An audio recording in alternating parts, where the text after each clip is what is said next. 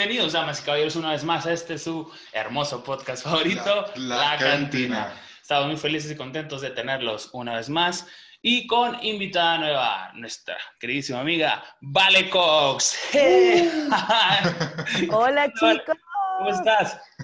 Muy bien, miren, les voy a mostrar lo que, lo que conseguí porque como ya aquí, no sé cómo está allá en Chihuahua, pero aquí la venta de alcohol en los Oxos hasta las 6 de la tarde y esto es lo único que encontré en mi refrigerador. Qué delicia. Igual estamos hasta las 6 de... No es cierto, aquí nada más hasta los miércoles y hasta las 6 de la tarde, de lunes a la mitad de la semana. Ajá, Ah, o sea, ustedes están más castigados todavía. sí. Sí. sí, se portan muy mal, se portan Muy muy, mal Chihuahua. Fue el que volvió a, a semáforo en rojo. Así es, sí, pues yo encontré esta eh, con un buen amigo que vende cerveza clandestina. Buen amigo debe ser. sí. Oye, ¿qué tal? ¿Cómo estás? ¿Qué tal te trata la cuarentena? Este, esta etapa que estamos pasando. Pues fíjate que para mí no ha sido un año tan, tan trágico. O sea, obviamente eh, no, no soy, no, soy de, no soy de hielo y estoy consciente de cómo ha afectado esto a mucha gente en todos los sentidos, ¿no? Tanto de salud como económicamente y, y profesionalmente. Y eso a todos no- nos afecta porque, por más que no me afecta a mí, afecta a mi entorno. Pero mm, afortunadamente, en, lo personal, em, este año como que le he podido dar un poquito la vuelta, he podido componer, he tenido gente que me ha ayudado a conseguir trabajo, ¿no? He podido incursionar en hacer cosas que no había hecho antes y que me han abierto puertas para tener trabajo. Eh, ahora me cambié, por ejemplo, me mudé este año a un espacio donde estoy con una, con una gran amiga mía. Entonces, dentro de todo, el- la, la pandemia no ha sido para mí tan, tan, tan, tan, tan terrible. Al principio sí, ¿no? Al principio porque pues, te agarra en curva y nunca habíamos tenido una pandemia en nuestra vida, entonces, pero creo que, creo que tuve buena capacidad de adaptación a la pandemia. Siento que, ajá, es, es realmente la palabra que, que hemos utilizado, ¿no? Que deberíamos de utilizar, adaptarse. Y este, estoy de acuerdo que no, no todos tenemos la misma oportunidad, ¿no? Pero pues realmente es adaptarse en el modo de que, ok, pues estoy haciendo música, estoy haciendo un podcast, un programa, YouTube, Sí. pues ahora sí que hacerlo desde casa, buscar algún tipo de contenido que, pues en este caso, e- era, eran las primeras preguntas, ¿no? Como artista, pues realmente ahorita se nos cerró una parte que son los conciertos, los festivales, pues cómo adaptarse, ¿no? Al, al modo trabajé en casa o a los conciertos online. Sí, y también otra cosa que he tenido suerte es que no me he contagiado todavía. Por dos. Eso es muy bueno. Qué bueno, por tres. Sí, no, es, ¿Ustedes es tampoco? mejor. ¿Ustedes tampoco se han No. contagiado? No, Oye, y eso que mi roomie se contagió y yo no me contagié. No, entonces sí te contagiaste, Es- pero no te diste cuenta. No, no, no, porque me fui a hacer la prueba. ¿Sí? no, Sí, me fui a hacer la prueba y salí negativa y no me dio ni un síntoma, nada, nada. O sea, yo ya, yo ya llevo eh, tres pruebas y hasta ahora nada. no, qué bueno. Perfecto. Y eso también ha sido algo que ha, o sea, ha sido chido, pues, por, por ahora. Sí, sí, no, porque de, de repente hay mucha gente que se cuida y que se cuida mucho, ¿no? Que no sale para nada, que es este súper, ¿cómo se dice? Ajá, no, que es bien devoto al, a lavarse las manos, que está bien obviamente, pues es la recomendación, Sí. al gel, curocas, pero que sale un poco más infectada, ¿no? Que, que, que sigue a enfermar, que el- hay gente que sí sale y todo eso, entonces, pues... Es que fíjate que sí está muy raro. Como que la enfermedad te elige de que, ah, cabrón, este güey se está cuidando mucho. Se merece una, una Ah. visita, güey. Se le está pasando muy bien. Ah, no. Oye, y eh, lo que comenté de conciertos online, ¿te ha tocado algún tipo de toquín vía streaming? Sí, fíjate que he tenido de dos tipos. Al principio que fueron muchos individuales en, en mi casa, eh, viste, agarrar mi piano y empezar como a, a- a sacarlo adelante piano y voz, que en el caso de mi música es medio raro porque yo hago mucha, o sea, mi música es muy, hay cumbia, hay, hay, hay como cosas muy movidas y es medio raro, viste, pasarla, o sea, hacer todo un concierto así como que pierde un poquito de, de magia, yo creo, a veces de cómo suenan las canciones originalmente. Y después tuve otro que fue para el Festival Internacional de Chihuahua, justamente. Y este estuvo, este estuvo chido porque sí fue con full band y rentamos un estudio y lo grabamos con cámaras y pude como volver a juntarme con, con mis músicos. Esto lo hicimos en septiembre y la transmisión salió en, en octubre. Entonces, ese ha sido como los dos formatos que he hecho. Y te soy honesta, como que igual después de hacer tantos shows caseros, llegó un momento dado donde me aburrí. O sea, llega un punto donde dices, ya, güey, o está de hueva. Estás tocando, no hay gente, nadie te aplaude, estás tú con tu teclado, ahí viendo cómo chingado le tocas. Falta euforia del público totalmente. No, y luego se corta la transmisión, la gente dice, ya no se, ya no se oye, te quedas pausada, un desastre. Entonces dije, güey, ¿sabes qué? A menos que sean así festivales donde puedas grabar bien el audio y todo, creo que, que ah, conciertos caseros voy a intentar reducirlos, por lo menos. Sí, pues posponer, posponerle un poco hasta que llegue pues una buena productora que te dé chido el concierto o qué por hacer. Yo creo usarlo mejor porque, por ejemplo, está viendo streaming live bien, bien, bien chidos. Por ejemplo, como el de Kinky que hizo 8D. Y, y, está muy suave, ¿no? Porque en lo particular yo soy bien fan de los festivales. O sea, yo necesito una vez al año ir a ver música en vivo, por el amor de Dios. Y ya como quiera ese tipo de cosas, ya lo tenemos a la mano para estar ahí en tu cuarto acá, como quiera ahí en el, en el festival. Pero sí se, es mejor, creo, grabarlo como dices tú.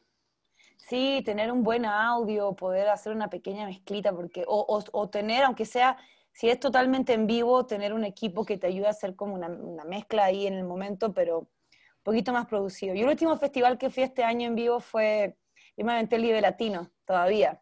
Ah, qué ah, chula. Todavía me tocó el Libre Latino y después de eso ya, ya fue como... De hecho, muchos amigos me dijeron, te estás mamando, ¿cómo vas a ir al Libre Latino, güey? No mames. Y, y, yo fui de las pocas personas que llevó cubreboca y todo el mundo te miraba con cara de, pinche payasa, ni sí. cubreboca. Está empezando, Simón. Sí, sí, sí. Y ya, ya fue el último, el último festival. De hecho, el mío yo iba este año, era el, estaba entre el Pal Norte y Vive Latino pero me llamó más el, el mod, sí, del Pal Norte, las bandas. Dije, hubiera elegido el Vía Latino como quiera, porque sí traía ahí, traía muy buena, muy buen line-up. No sé, yo, no quiero pensar, yo no quiero pensar en eso. Estuvo divertido. Tocó una banda argentina que se llama La Versuit Vergarabat, que es una de mis bandas favoritas. Y eso estuvo, eso estuvo bien chido. Pero sí, o sea, no sé, cuando tú yo toco, yo, yo le hago coros a, a Jimena Sariñana y a Alex Sintec. Y pues, ¿qué te digo? ¿Y no les tocó ir este año? No, no yo con, eh, con Jimena fuimos el año, el, el año pasado. O el, el año pasado, me Aquí, aquí acostumbramos a ir para los Tecate República. Tecate República, que son como unas 15 bandas. Aquí no sé, en güey, provincia. No, los avientan la sobra, güey, como que, no, este güey lo contraté por tres fechas más. Ay, mi pedo, aviéntalo para Juárez, para Chihuahua y ¿para dónde más? Juárez, Chihuahua y... Y darles uno libre, güey. ¿Y qué bandas llegaron? Eh, el último Tecate que estuvo aquí, eh, Café Tacuba, eh, ¿quién más vino? Fobia. Fobia también. Eh. Este, como que traen, al principio sí traían mucho el modo de, bueno, el primero de que Porter, Zoe, más de ese, de ese modo alternativo, pero ya fueron como innovando y de los, de los antepenúltimos de que Master Plus y este Sabino, Caligaris, o sea, sí es una mezcolanza, pero sí, yo que está, está chido, ¿no? Tenerlos aquí cerca a ese tipo de festivales. Y sí, no, yo me acuerdo cuando veía los Caligaris en Juárez. Ay, me sentí todo un niño en un circo. Oye, eh, hablando de un poquito de, de, tu carrera, ¿cómo o en qué momento decides dedicarte totalmente a, a, ser cantante, a ser artista? Me imagino que ya desde un principio te gustaba mucho cantar, pero que, que dijeras tú, ¿sabes qué? Voy a empezarme a, a dedicar a esto totalmente. Pues, fue, lo que pasa es que yo, estudi yo soy licenciada en actuación. Yo en Chile estudié la carrera de actuación y comunicación escénica. Entonces, cuando yo llegué a México, mi tirada en un principio era dedicarme a hacer teatro y luego poder hacer algunos comerciales o cosas así, pero yo estaba muy en la onda de ser eh, de teatro, ¿no? Pero llegué aquí, bueno, y siempre me ha gustado cantar, como que de hecho en la carrera de teatro siempre era como la que ponían a cantar, ¿no? O sea, hay que alguien tiene que cantar, bueno, ya Valeria. Pero no me, definitivamente no lo hacía de forma profesional. Y cuando llegué aquí, por una historia que, más larga, entré a una banda de covers de rock y, mm, y pues me empezaron a pagar y después entré a una banda de versátil, después empecé en restaurantes y no me salía mucha chamba en la actuación. Entonces llegó un momento donde dije, a ver, güey, porque estaba como entre las dos cosas, ¿sabes? Como haciendo casting y haciendo esto y, buscando más casting y con la música y al final no estaba haciendo nada bien, ¿no? O sea, no, no, no estaba enfocándome en, en, una cosa y siento que entonces no me podía como desarrollar bien en nada. Y dije, ¿sabes qué, güey? Si la música te está dando tanto, ¿por qué no te enfocas en la música? Paralelamente, como estaba dedicándome a la música, empecé a conocer a muchos músicos, em, y ahí fue cuando yo empecé a escribir canciones, y mis amigos me convencieron, ¿no? De que, güey, tienes que hacerlas, tienes que sacar tu proyecto, nosotros te ayudamos. Entonces, yo creo que fue más o menos como el 2000, 2010, 2011, que dije, ¿sabes qué? Ya, voy a como profesionalizarme. Eh, también empecé a tomar clases de canto porque lo que me pasaba era que como no tenía bien desarrollado mi instrumento vocal, me cansaba mucho cuando cantaba. Entonces, pues, tú iba a chambear un día y al día siguiente pues, ya estaba sin voz, ¿no? Entonces dije, voy, tengo que tomar clases. Y después dije, eh, pues, me encantaría ser corista de artistas, porque pues pagan, pagan un poco mejor, pero estaba viendo que todos los artistas les gustaba tener coristas que tocaran algún instrumento. Y siempre me ha gustado el piano, entonces dije, pues voy a tomar unas clasecitas de piano también para empezar a, a, agarrarle la onda y pum, güey, es como, como, como que uno lo llama, así. Y me vio un día el bajista de Playa Limbo en un show donde acompañé a una amiga tocando pianos y haciendo coros. Y me llamó Playa Limbo para trabajar con ellos. Estuve como dos años y medio con ellos. Y, y, bueno, y de ahí unos años después con Sintec y ahora con Jimena y, y, como que todo se fue, todo se fue dando. Y bueno, y entonces y entre medio empecé también a hacer mi, mi proyecto de Valecox. Tu proyecto Valecox. Este, empezaste a, a, decir, traigo un género en especial para mis canciones o dijiste, pues realmente quiero, pues como vaya saliendo o, o si tenías un género en específico. No, de hecho eso está raro porque a mí, o sea, la, música que hago es la música que he escuchado siempre en mi casa. Mi hermano siempre ponía eh, Los Decadentes, Los Fabulosos, La Versuit, eh, no sé, Alejandro Sanz, Diego Torres. Pero yo siempre escuchaba más música en inglés. Yo soy así de que me gusta Michael Jackson, me gusta Bruno Mars, me gustan los Beatles. Pero cuando me puse a componer me salía latino, me salía toda la onda latinoide sudaca y mm, sudamericana y dije, pues este, esto es lo que está saliendo y, esto es lo que estoy componiendo y empecé entonces ahí también a, a, meter a investigar un poquito más qué es lo que estaba componiendo, porque dije, puta, es, es, como si fuese una cosa como inconsciente que está saliendo y no la tengo tan clara de, bueno, cómo, cómo se instrumentaliza ¿no? esto que estoy componiendo en el piano. Y, y ahí empezó el viaje musical. El, el, empezaste como que a experimentar, ¿no? En, en, en, lo que te iba a salir. Y eso está chido porque yo creo que realmente hay que buscar uno su esencia, ¿no? O sea, que inclusive en cualquier otro proyecto, perdón, de que no sé, voy a empezar a hacer un, a hacer música o, o, un podcast, ¿no? En este caso. Sí. Entonces, bueno, pues tenemos, podemos tener influencias en, en, cierto caso de que tal podcast o tal cantante, pero pues lo que marca más, más que nada es la esencia, que es la que siempre van a decir, es, ese artista es esa persona la que, la que va a llegar a ti, ¿no? De esa manera. Sí, o sea, yo igual, pues de tú, del, tiempo que llevo haciendo mi música, igual siento que hay varias cosas que hice que, que mm, la gente te dice, nada, es un error, toda esa experiencia, pero que definitivamente no entendía en ese momento que, que estaba un poquito errado el proceso, donde tú yo hacía canciones y yo quería sonar como ciertas bandas que tenía en mi cabeza. Y entonces estaba muy clavada con conseguir el mismo sonido que tenían ciertas bandas. Y lo que yo no, no sabía hasta ese momento es que uno nunca va a poder sonar a algo. O sea, por más que tú quieras, está muy, muy cabrón sonar a, otra cosa porque esa cosa no eres tú, ¿sabes? por más que quieras hacerlo sonar así, no va a sonar.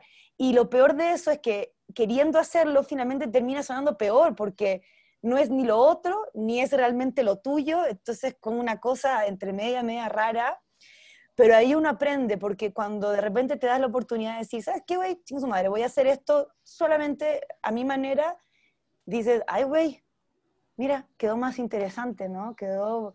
Pero eso eh, siento que lo aprendes a pinche prueba y error nomás, o sea... Totalmente. otra. Y entre medio, un, te gastas tiempo y una lana, güey, que... sí, que es lo que más... No, no lo que más te puede, sino que dices tú, híjole, pues hay que meterle feria, ¿no? O estarle dando y dando y dando y dando para no caer en la, en la monotonía, pero pues ni no, esto es así es esto, diría por, por acá. Oye, y hablando de precisamente influencias, para ti, ¿quién es que fue, no sé, hasta una más marcada, una de las principales que has tenido? O sea, yo creo que, mm, por ejemplo, la Versuit Vergarabat, y es loco porque alguien puede decir, tu música no, no suena a la Versuit, pero sí para mí fue, fueron, fue un referente que tenía en mi cabeza cuando estaba componiendo y cuando estaba produciendo. Eh, los auténticos decadentes, Chico Trujillo. Luego también eh, hay ciertas canciones, ¿no? Que escuchas cosas de arreglos vocales que hacen, que dice, puta, voy a tomar eh, esta forma de hacer este arreglo vocal.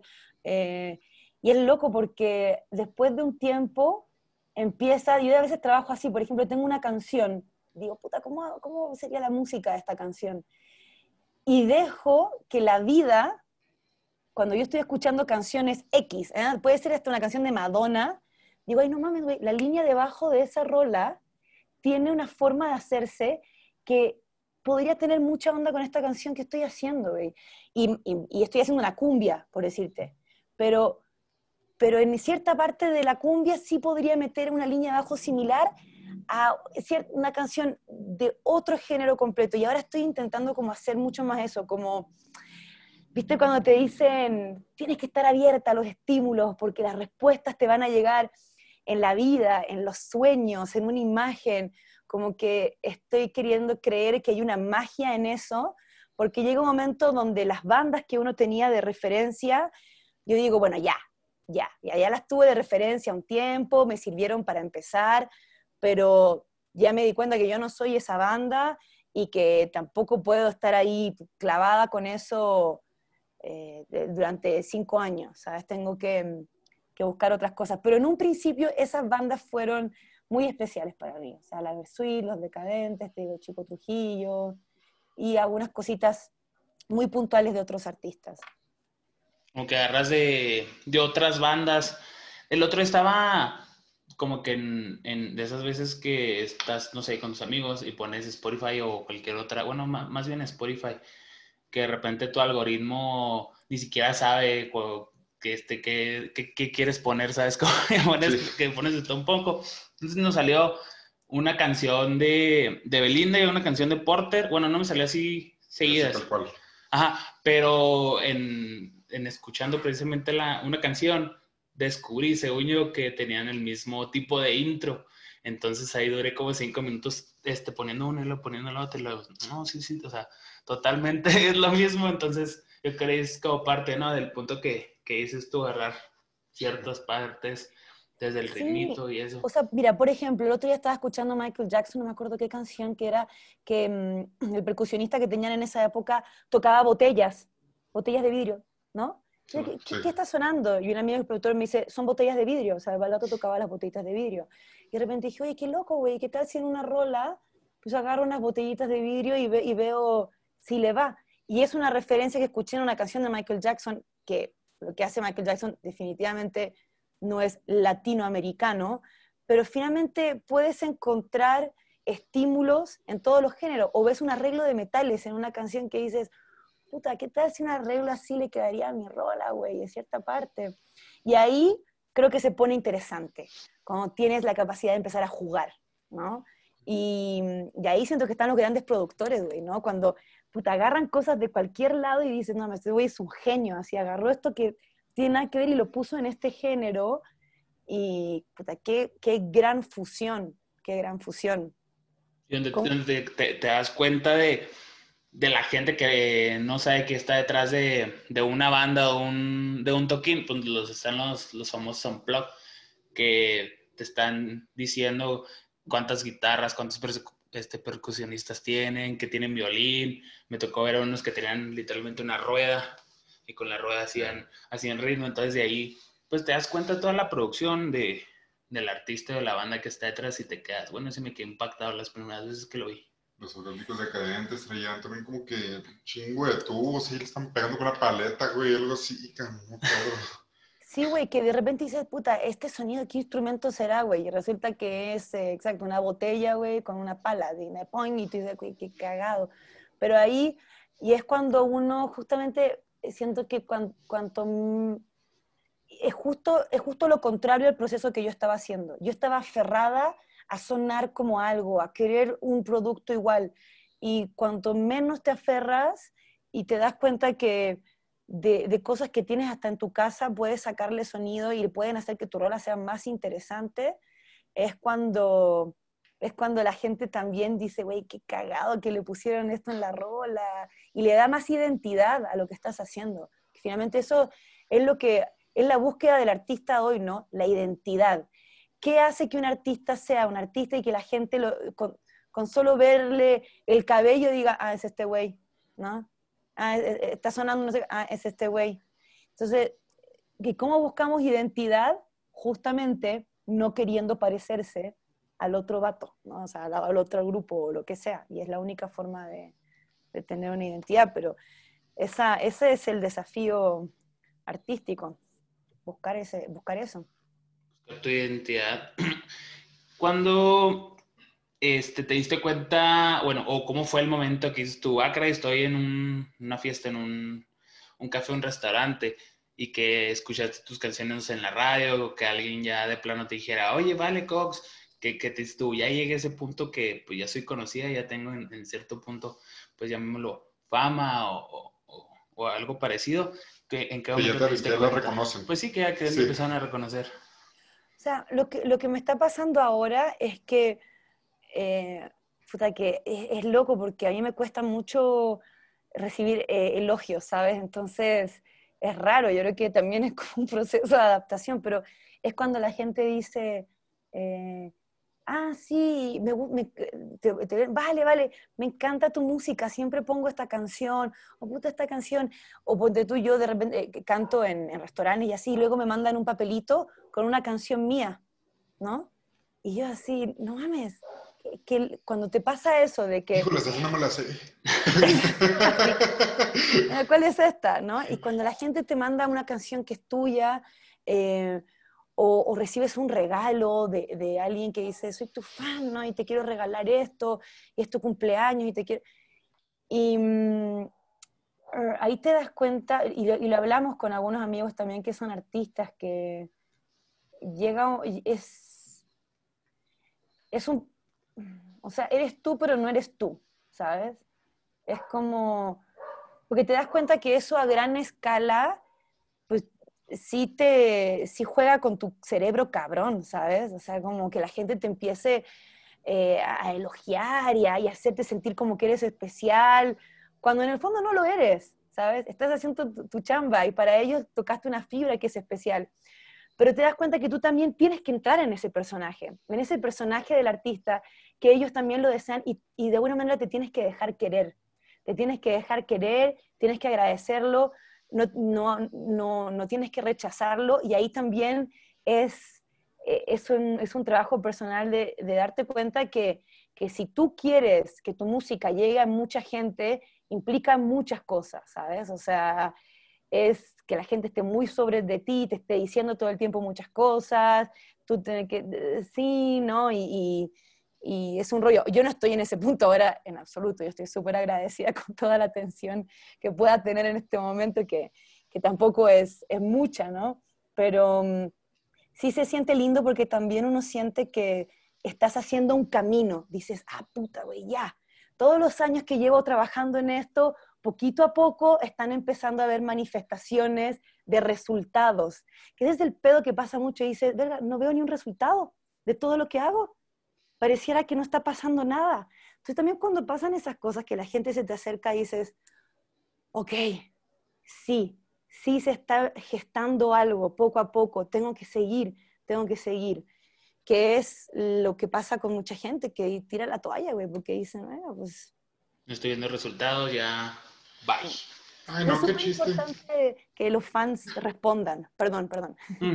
no. de hecho, precisamente buscar uno, tanto su audiencia y buscar, porque no, no, por ejemplo, no nos pueden estar escuchando, no te pueden escuchar en tu mismo entorno, inclusive pegaste el otro lado del país, en otro país, entonces la audiencia se va ahí generando poquito a poquito. Sí, poco a poco. Igual ahora, no sé, estamos queriendo hacer más estrategias para llegar a más países. Yo siempre me he concentrado mucho en, México, porque aquí vivo, pero ya pues aprovechar mucho más el mercado chileno y argentino, que también es de donde soy. Sí. Que de hecho lo, chido de, aquí en México, bueno, siento yo que son precisamente los, los festivales o los toquines de que no, pues vámonos a, a tal lado y estar dando el tour, porque yo así he conocido muchas bandas nuevas y que pues hasta la fecha sí sigo, sigo, sigo escuchar, eh, perdón, sigo escuchando. Entonces, pues ojalá ya... O sea, bandas que han hecho giras por la República. Ajá, en los, en los mismos festivales, en los Tecates, en los Palnortes y todo eso, que traen muchas bandas nuevas y que empiezan a tocar de los, de los primeros o ya hasta de los, de los últimos, pero pues no, es una chulada. Ya en la misma euforia, ya con el, artista ya, ya está el clic, ¿no? sí, sí, sí. para después. Los festivales son fundamentales. O sea, yo creo que claro, lo que pasa es que ahora con todos los, las, eh, las plataformas digitales, como que la gente tiene esta percepción de que, pues, que con tu plataforma digital eh, puedes acceder a más gente de una, ¿no? Porque pues, la pueden escuchar en todo el mundo. Pero neta que a veces en un festival te haces de, fans que son mucho más eh, leales por el resto de tu carrera, ¿no? Que te conocieron en vivo, que te vieron en vivo te empiezan a seguir y alucinaron contigo y no te dejan hasta, hasta, hasta que tú digas basta, ¿no? Eh, entonces, eso es, es hermoso de los festivales y creo que no se puede cambiar por nada. Ni por un Spotify, ni por un Apple Music, ni por un streaming, ni por nada. Pinche festival es lo máximo, güey. Yo y mucha gente cuando estamos haciendo música y la mostramos entre nosotros, decimos, güey, y ahí, vive latino. O sea, como que uno se proyecta arriba del escenario, güey, saltando. Y que también está cabrón, güey, porque vas a un Vive Latino, güey, y ves a, no sé, Panteón Rococó, güey, y cómo él se pone la, la, banda y dices, güey, yo, yo, yo, yo voy, o sea, si estoy ahí, tengo los huevos, ¿no? Para estar arriba de ese escenario y aguantar la energía de la gente y, aguantarme todo, desde la buena onda hasta la mala onda, hasta todo, pero, pero pues sí, es lo que uno quiere, güey, los, los, los, fucking festivales. Sí, no, no surge, ya he estado, ya lloré como cinco veces en el año y pidiéndole a, lo, a todo mundo que, que se hicieran porque dependo de esto de acá, ¿no? de ya nomás los festivales de Fortnite, güey, son los que vamos, cabrón, pero... Ya sé.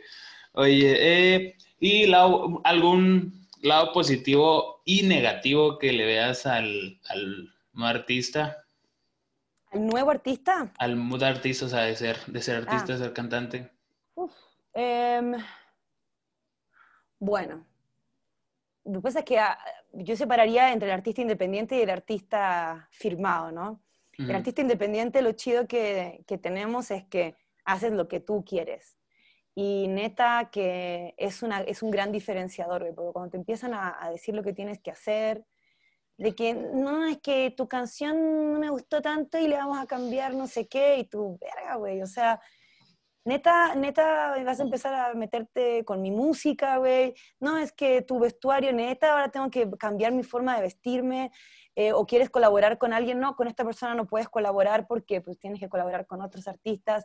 Sea, que te estén mandando la vida eso de ser una, una mierda, ¿no? Y, como independiente también el problema es que pues, no tienes apoyo, tienes que sacarlo todo de tu bolsillo, pero esa es la parte, la parte linda. Em, y yo creo que más que, más que tener un lado eh, positivo, yo diría es ser agradecido de poder hacer lo que, lo que nos gusta hacer. Y en ese sentido yo creo que hay mucha gente que le gustaría ser artista y su situación de vida no se los permite, ¿no? Entonces yo creo que de por sí ser artista ya es increíble, ¿no? Ya, ya, eso ya es algo eh, positivo per se. El lado negativo es que obviamente vivimos en una inestabilidad emocional, económica constante. Eh, también no gozamos de, seguros médicos, de seguros de jubilación, tenía un tipo de, de seguro, de contratos. Em, también el mundo artístico, yo creo que en todas las áreas, ¿no? Pero aquí hay mucho de que de los contactos, de que quién eres, de que te faltan el respeto si no eres alguien, de que no te dan tu lugar si no eres alguien, y resulta que de un día para otro ya te haces un poco conocido y todo el mundo te mama, y ese mame también es, muy desagradable, ¿no? O sea, que no haya eh, una, una estructura en, en, en el área en el que estamos trabajando que te permita tener dignidad por más que seas o no seas alguien, ¿sabes? Sino que vas a tener un lugar, seas el de arriba o seas el de abajo. Entonces, yo creo que eso son como las cosas eh, negativas. Obviamente también, y es, y, es, el discurso que ha estado muy en boga desde el año pasado, el tema de ser mujer es otro desafío muy importante en esta industria, donde definitivamente nuestros sueldos son distintos, donde definitivamente eh, la atención que tenemos como mujeres es distinta, el lugar en el que tenemos como mujeres es distinto. Entonces es un, es un, es un desafío más. Em, y eso es como lo, lo, lo que veo yo de, de, negativo que puede tener ser, ser artista. Y consejo para, ahorita que comentabas, para la gente o las personas que dices tú, bueno, yo quiero dedicarme a esto, no tengo los recursos, o simplemente pues, consejos que has tenido tú y que les pueda servir a la demás gente. ¿Quiere su bandita? ¿Quiere ser cantante? Ajá. Mira, yo he, sido muy afortunada en esta industria porque tengo mucho trabajo paralelo a mi proyecto, como Vale Cox, trabajando en la música y en proyectos que son, eh, pues a mí se me hacen muy chidos, ¿sabes? O sea, tener la, posibilidad de estar con Alex Sinte, con Jimena Sariñana, con Playa Limbo, poder estar viajando, poder estar yendo a festivales, es una maravilla. Y yo creo que algo que le recomendaría siempre a la gente que se empieza a dedicar a esto es, sean todo lo que la gente tiene como estereotipo de los artistas, o sea, no sean eso. O sea, por ejemplo, la gente nos tiene como impuntuales. Sean siempre impuntuales. Siempre lleguen a sus trabajos, no lleguen crudos, lleguen bien, lleguen, eh, un baño, lleguen bien, eh, una buena presentación. Apréndanse las mamadas que hay que aprenderse. Güey, no hueseen, cabrón. Apréndate tu tu línea de guitarra, apréndete tu coro, llega ensayado y eso, eh, tu banda, güey, si, si, eres independiente, ensaya con tu banda y súbete al escenario y haz un show increíble, aunque estés en un restaurante con cinco personas escuchándote, pero ser profesionales. Todo lo demás de si vas a hacer música, sí, música, lo otro, es un camino que cada quien recorre, pero yo creo que las líneas básicas del profesionalismo marcan eh, marcan dos grupos, ¿sabes? Y porque te voy a decir una cosa, yo empecé a hacer esto con todas las de perder. Yo estaba rodeada de personas que llevaban muchísimos más años que yo cantando y tocando. Gente que estaba muchísimo más conectada. Yo no conocía a nadie. Yo venía de Chile, no sabía ni cantar, güey, no sabía tocar un instrumento, pero me puse las pilas, güey. Y ahora estoy viviendo de la música. Eh, bueno, a veces tenemos épocas un poquito más difíciles, pero me he podido dedicar a esto y todo ha tenido que ver con eh, respetar em, esta profesión y no pensar que porque eres un artista entonces todo se te perdona. Yo siempre digo esto, que esto lo escuché de alguien, no es una frase que yo inventé. No hay una segunda oportunidad para causar una primera buena impresión, güey. Entonces, eso siempre lo tengo en cuenta, como si me ven así la primera vez, ya, perdí esa oportunidad. Entonces, ese es el consejo que yo le daría a la gente. Perfecto. Oye, está, sí, porque pues realmente, como dicen, la, la primera impresión es la, que, la que cuenta, güey. ya sea si vas a salir con alguien, güey, si vas a pedir un trabajo, acá. O sea. Tu carta de, de presentación es tú mismo. Oye, y ya un poquito de preguntas sobre la cantina. Eh, concierto más memorable, uno al que, al que hayas estado tú, pero tocando, no, no, no, puede ser el mejor para ti, pero el más memorable que tú, no sé, ese día pasó algo y... y ¿De Vale Cox? Ajá. Sí. Mira, hubo un show que hicimos en un Starbucks. en, en, un Starbucks aquí en, en La Condesa, y fue muy loco porque no era, no estaban las grandes luces, no estaba el gran audio, pero algo pasó ese concierto, güey, que eh, salimos todos, em, no sé, como la, eh, eh, es muy cursi, ¿no? Pero como con la sensación de magia, ¿no? Fue el concierto de, del Starbucks, ahí en, aquí en el DF, en, La Condesa. Sí, salieron acá con toda la pila, ¿no? ¿Qué rollo he hecho en el otro concierto? Sí, ¿sabes lo que pasó? Como que siento que gente que, que inclusive me había ido a ver antes, después de ese, de ese, concierto, como que les cambió la perspectiva del, del, proyecto. Porque he tenido otros conciertos después que han sido hermosos, ¿no? Pero hubo como un antes y un después, siento, de ese concierto, como que eh, la banda es, cuajó por primera vez, fue como que sonó bien, y eso que hubo errores y todo lo que quieras, pero fue como a huevo, ya, esto, esto está agarrando forma. Y yo creo que cuando, cuando pasas de sentir que todo está como medio chueco a decir, verga, hoy sí sentimos que esto tuvo sentido para nosotros y tuvo sentido para los demás, eh, fue, fue, un, fue un gran día, fue un gran día. Ah, qué buena onda, porque sí, bueno, siempre, siempre eh, pasa algo que es cuando dices, no, quiero hacer esto y a huevo lo voy a hacer. Y creo que fue lo que acabas de decir, ¿verdad? Ay, disculpa. Y a veces dices, a huevo lo quiero hacer, y vas y lo haces, y de la, de la, mierda, y de la mierda. Y se cayó el micrófono, se cayó esto, la guitarra estaba viciando, eh, nos equivocamos todos, ¿viste? Y dices, puta madre, güey, o sea, nunca va a salir bien este pedo, güey, neta. Pero somos más divertidos. Ya, ya, ya cuando lo cuentas. o sea, eh, por supuesto que viéndolo en retrospectiva, o sea, güey, yo les, güey, yo les contara, tengo unas anécdotas de fracaso tan cabrón, güey, tan humillantes, pero humillante es la palabra. O sea, de decir, soy una loser, pero así de primer nivel. Entonces, em, es, es, frustrante cuando sientes que estás haciendo todo por lograrlo y no resulta. Entonces, cuando tienes un día bueno, dices... Te sabes mejor. Gracias, Dios. Bueno, bueno, pero si quieren la cantina podcast, nos encantan las anécdotas. ¿No te quieres echar a una o de plano si es muy vergonzosa? No, no, ahí les va, güey. Ahí les va. A ver, échale, échale, ¿Cuándo fue el último mundial? ¿El 2000 cuánto? Eh, ese es el bueno para el fútbol. Fue en Rusia 2018. 18. Ya, en 2018 en el Zócalo pusieron un escenario que se llamaba Socafut entonces, pinche escenario tenía pantallas hacia los lados y pasaban los partidos de fútbol, ¿no? Así de México y no sé qué. Entonces, durante el día tenían diferentes actividades. Es que un payaso, que el imitador de Michael Jackson, que el malabar de no sé qué. Y me llama un vato y me dice, güey, te conseguí un espacio en el Foot. Y yo, no mames, a huevo, güey, voy a tocar en el Zócalo. Qué increíble. Ya, pero es hoy, güey, hoy a las 3 de la tarde. Y yo, ya así llamo a mis músicos, cabrón, vamos a tocar en el Zócalo y todos, no mames, no es cierto. Y yo, sí, güey, a huevo. Puta, todos dejaron todo lo que estaban haciendo, nos fuimos para el Zócalo, güey. Obviamente llegamos, bueno, mándame tu rider, ¿no? Para todo el tema del audio. A huevo, ¿cuánto vamos a tocar? No, pues media hora. Y yo, puta, chingón, güey.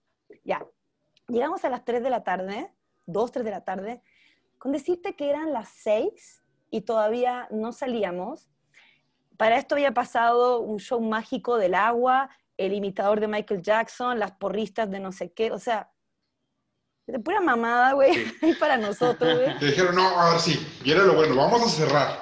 Sí, yo, yo cambiándome en un coche, no nos daba nada de catering, güey, y yo había llevado a mi ingeniero de audio que le dije, güey, obviamente tú no vas a operar la consola del Zócalo, vete con el ingeniero y, apóyalo en decirle, oye, güey, en esta rola, pues la guitarra más arriba, aquí bájame. Entonces, como una guía, ¿no? Sí. Puta, y lo, entonces estuvo de la chingada porque cuando me tocó pasar a mí, que ya eran como las 7 de la noche, el escenario no, no tenía luces. Entonces, yo me subo, güey, y lo único que se veía era la pantalla que me hacía contraluz. Los únicos que me veían en el escenario, los, güeyes que estaban en la primera fila, ¿no? De, de, de, del, grupo ahí que estaba enfrente al escenario. Ya, güey, me conecto. Obviamente el rider se lo pasaron por el culo, nadie instaló absolutamente nada, güey. Estábamos todos viendo cómo chingados nos conectábamos. Y mi ingeniero va a la consola y el ingeniero de consola se va, güey. Y lo deja al vato solo, sin decirle qué canal correspondía a qué instrumento. Puta, primera rola, güey. Tarantan, pum. Lo único que sonaba, lo único que sonaba, güey, era el acordeón y la guitarra. Yo no entendía ni vergas, güey, de lo que estaba sonando. Afuera se escuchaba nada y toda la gente en el zócalo así. Ah, así, ¿con qué mierda está pasando, güey? Imagínate yo cómo me sentía estando en la explanada del Zócalo, sonando como estaba sonando. Termina la rola y todavía la gente buen pedo, así como, ah, buena onda. Ya, segunda rola, güey, creo que empezó a sonar el cajón, ya, consumamos el cajón.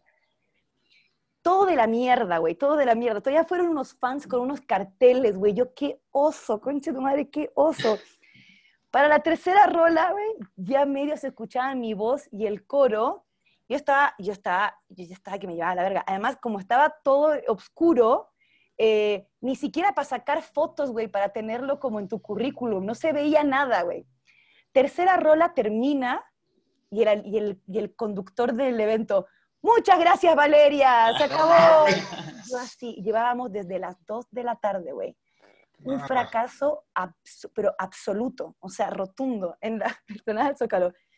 Me bajo, güey, me bajo y yo no sabía con qué cara ver a mis músicos, ¿no? Todos mis músicos estaban así, sacadísimos de onda, pero el momento más que me rompió el corazón fue que llegó mi acordeonista, me abrazó y me dijo, vale, tranquila, estamos contigo, me dice, no nos tienes que pagar. Y hablé con los chicos y hoy no nos tienes que pagar. Y cuando me dijo eso de que oh. tenía que pagar, porque fue tan humillante que por favor ni siquiera les pagara, yo dije, no, no, no, güey, o sea, ya, ya me dedico a otra cosa, la chingada, güey, soy contadora, güey, a verga. O sea, o sea, no, y fue, o sea, todo el mundo me miró con cara de pobre niña, pobre niña. No, pero pues eso fue claramente el problema de la, problema de la organización del evento, ¿no? Sí, güey, pero ¿sabes cuál es el pedo? Que la cara la pongo yo, güey. Y sí. eso es lo que la gente no tiene por qué saberlo que todos los pedos que hay detrás, hasta tu fucking guitarrista que se equivoca, güey, la secuencia que el, el, el cabrón la, la, la, tiró mal, eh, que se te vaya tu micrófono, que no son pedos tuyos, al único que le dicen, ay, qué malo eres, tú, es al artista, güey, ¿sabes? Tú eres sí, el que da la cara por eso. O sea, la que quedó mal ahí y la que quedó como la vieja más chafa del planeta fui yo, güey, ¿no? Entonces, no, no, en el teatro siempre nos decían, no hay excusas. O sea, el, el, el, espectador compró su boleto y ese güey no sabe que hay otro actor que no llegó, que el maquillaje, ese güey quiere ver un show y al final tú no puedes salir después de la función y decir, oigan, disculpe, lo que pasa es que se me olvidó mi vestido en mi casa. Ese güey le vale madres, ¿no? Entonces, eso, eso también es eh, un trabajo interno de paciencia que uno tiene que hacer de tanto en tanto. Totalmente. Sí. Oye, cuéntanos unos proyectos que tengas ahorita, algún este, video, alguna canción. Ya, es, es, esa parte está entretenida. bueno, este año empecé a, a, componer nuevas canciones y me junté con un productor que además me está haciendo de management y lo que, está, lo que queremos hacer es el próximo año como darle todavía un poquito más de formalidad al proyecto y queremos eh, hacer un plan de lanzamientos, como tener todos los sencillos con todos los videos y armar una estrategia de marketing el próximo año para tener una, una frecuencia de lanzamientos muchísimo más clara, con una estrategia también de lanzamiento mucho más clara, tanto en México como en Argentina y Chile. Eh, y pues hemos estado grabando las canciones y los videos este año, que no le he mostrado nada a casi nadie. Y, y pues estoy muy contenta con el resultado. Suena bastante distinto a lo que ya llevo haciendo, entonces también por eso es como emocionante, porque pues la gente va a escuchar como algo nuevo. Y, eso es lo que se viene el próximo año, el, lanzamiento de estas nuevas canciones. Y respecto a los conciertos, pues eso sí, ¿qué, ¿qué te, ¿qué te digo?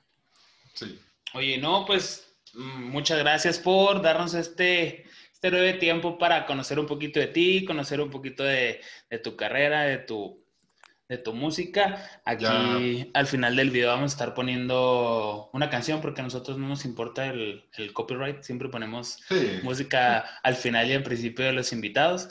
Entonces, o sea, no nos importa en versión de, de YouTube que nos vaya a bajar eh, o no monetiza el video. Exactamente, si, nos baja YouTube, eh, estamos en otros 10 plataformas. Sí, entonces, pues es, es, lo, es lo importante, eso iba. Tus redes sociales para que, igual aquí las ponemos, pero para que la gente te busque mm. y te conozca un poquito más. En Instagram estoy como la Vale Cox, en Facebook estoy como Vale Cox, en YouTube mi página de Vale Cox también eh, en Twitter, en Twitter creo que estoy como Valeria Cox, que ese es, mi nombre, Valeria. Bueno, creo que Twitter casi no usas, ¿verdad? No, Twitter muy poco. Lo que pasa es que me empezó a seguir gente en Twitter porque, y no sé si ustedes supieron esto, hace unos años salió una onda, ¿ustedes vieron la historia del chimuelo, de un pajarito que enterraron y que un niño? Ya. Entonces mi hermano me convenció que yo cantara la canción del chimuelo en el piano. Ajá que hiciera como una versión de la canción en el piano. Hice un video en mi casa cantando esa canción y el video se hizo viral, güey. Se hizo viral en, Chile, se hizo viral en Argentina y llegó hasta México. De hecho, lo pusieron en la corneta, salió en la radio, salió en prensa. Entonces empezó a seguir un chingo de gente en Twitter y luego se dieron todos cuenta que Twitter es de la plataforma que menos ocupo. Pero, pero ahí tengo mi, mi, mi cuentita de, de Twitter también. Bueno, se me hace que ya sé qué canción voy a poner al final. Ay, ay. Oye, bien chingativo yo. No, no. De hecho, acá tampoco se usa Twitter, nomás es como que pues, para llenar esa parte de tu agenda de apps, ¿no? Ah, sí, Twitter.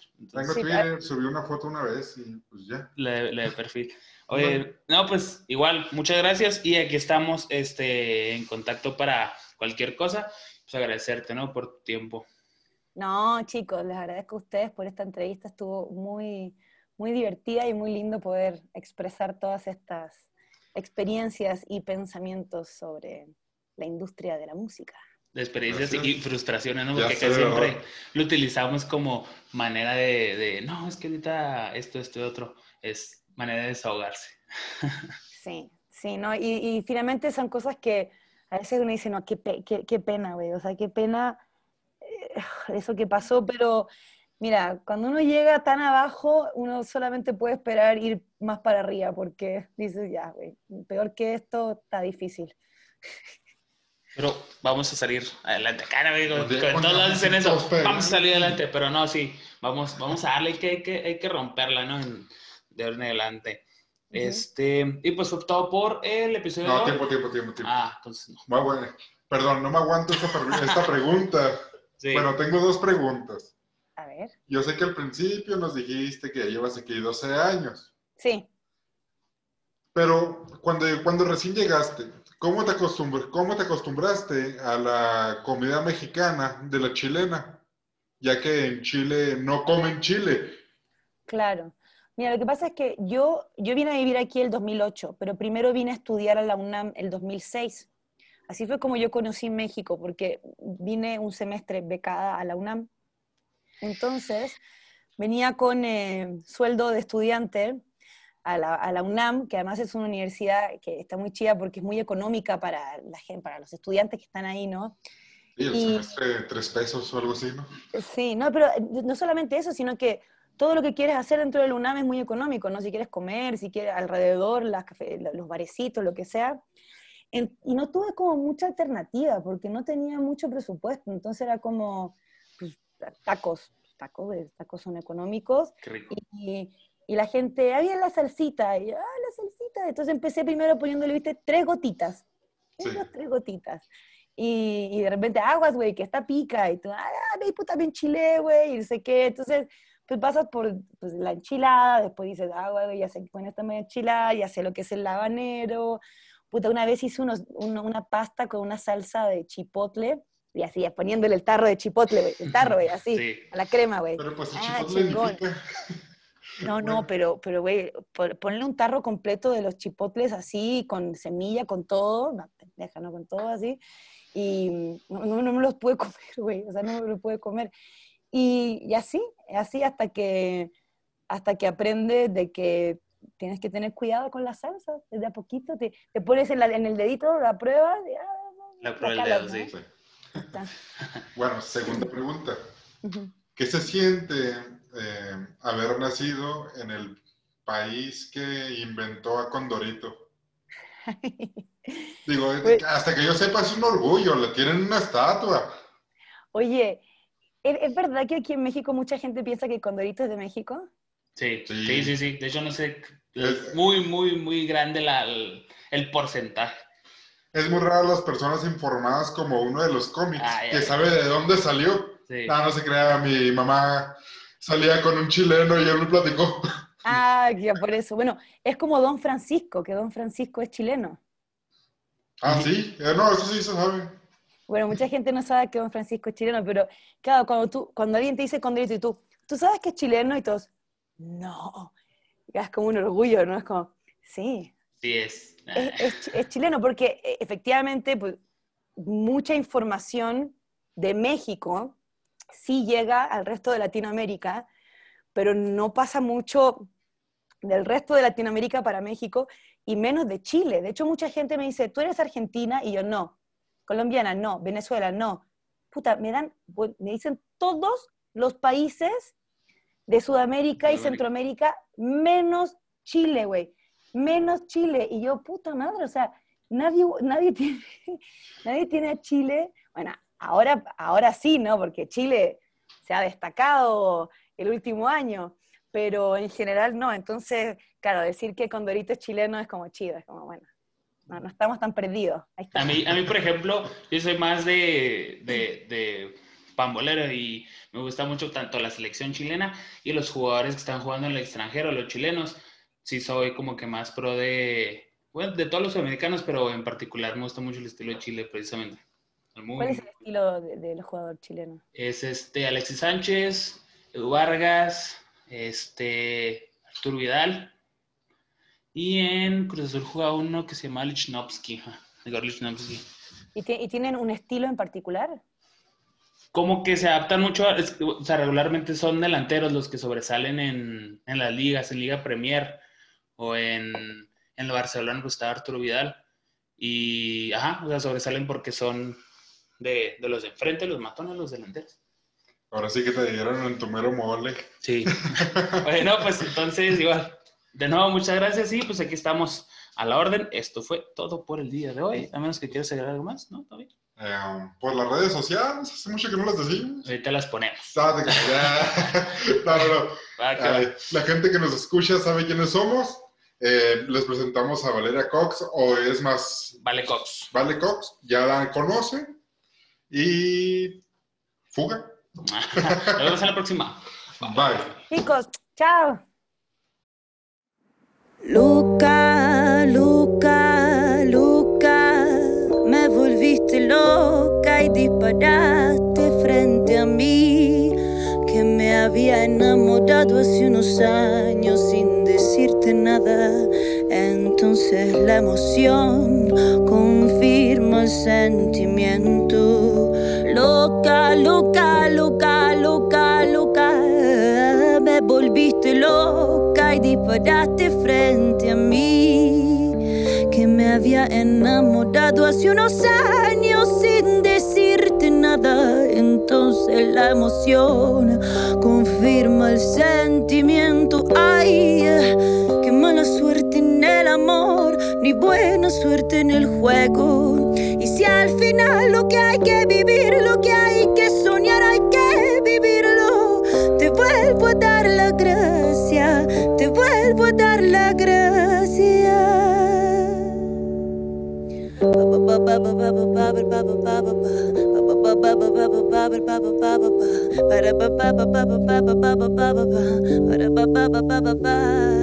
Me muero por saber qué pasó contigo.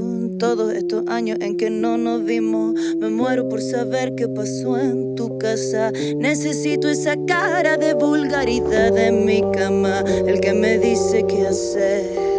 El que me dice por qué, cómo, cuándo,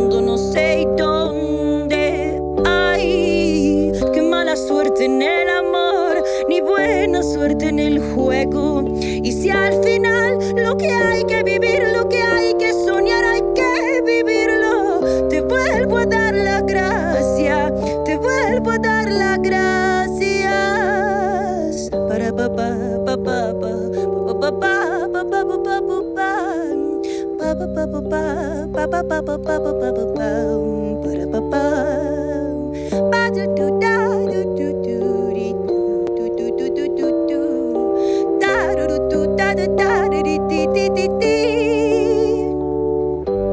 Qué mala suerte en el amor, ni buena suerte en el juego.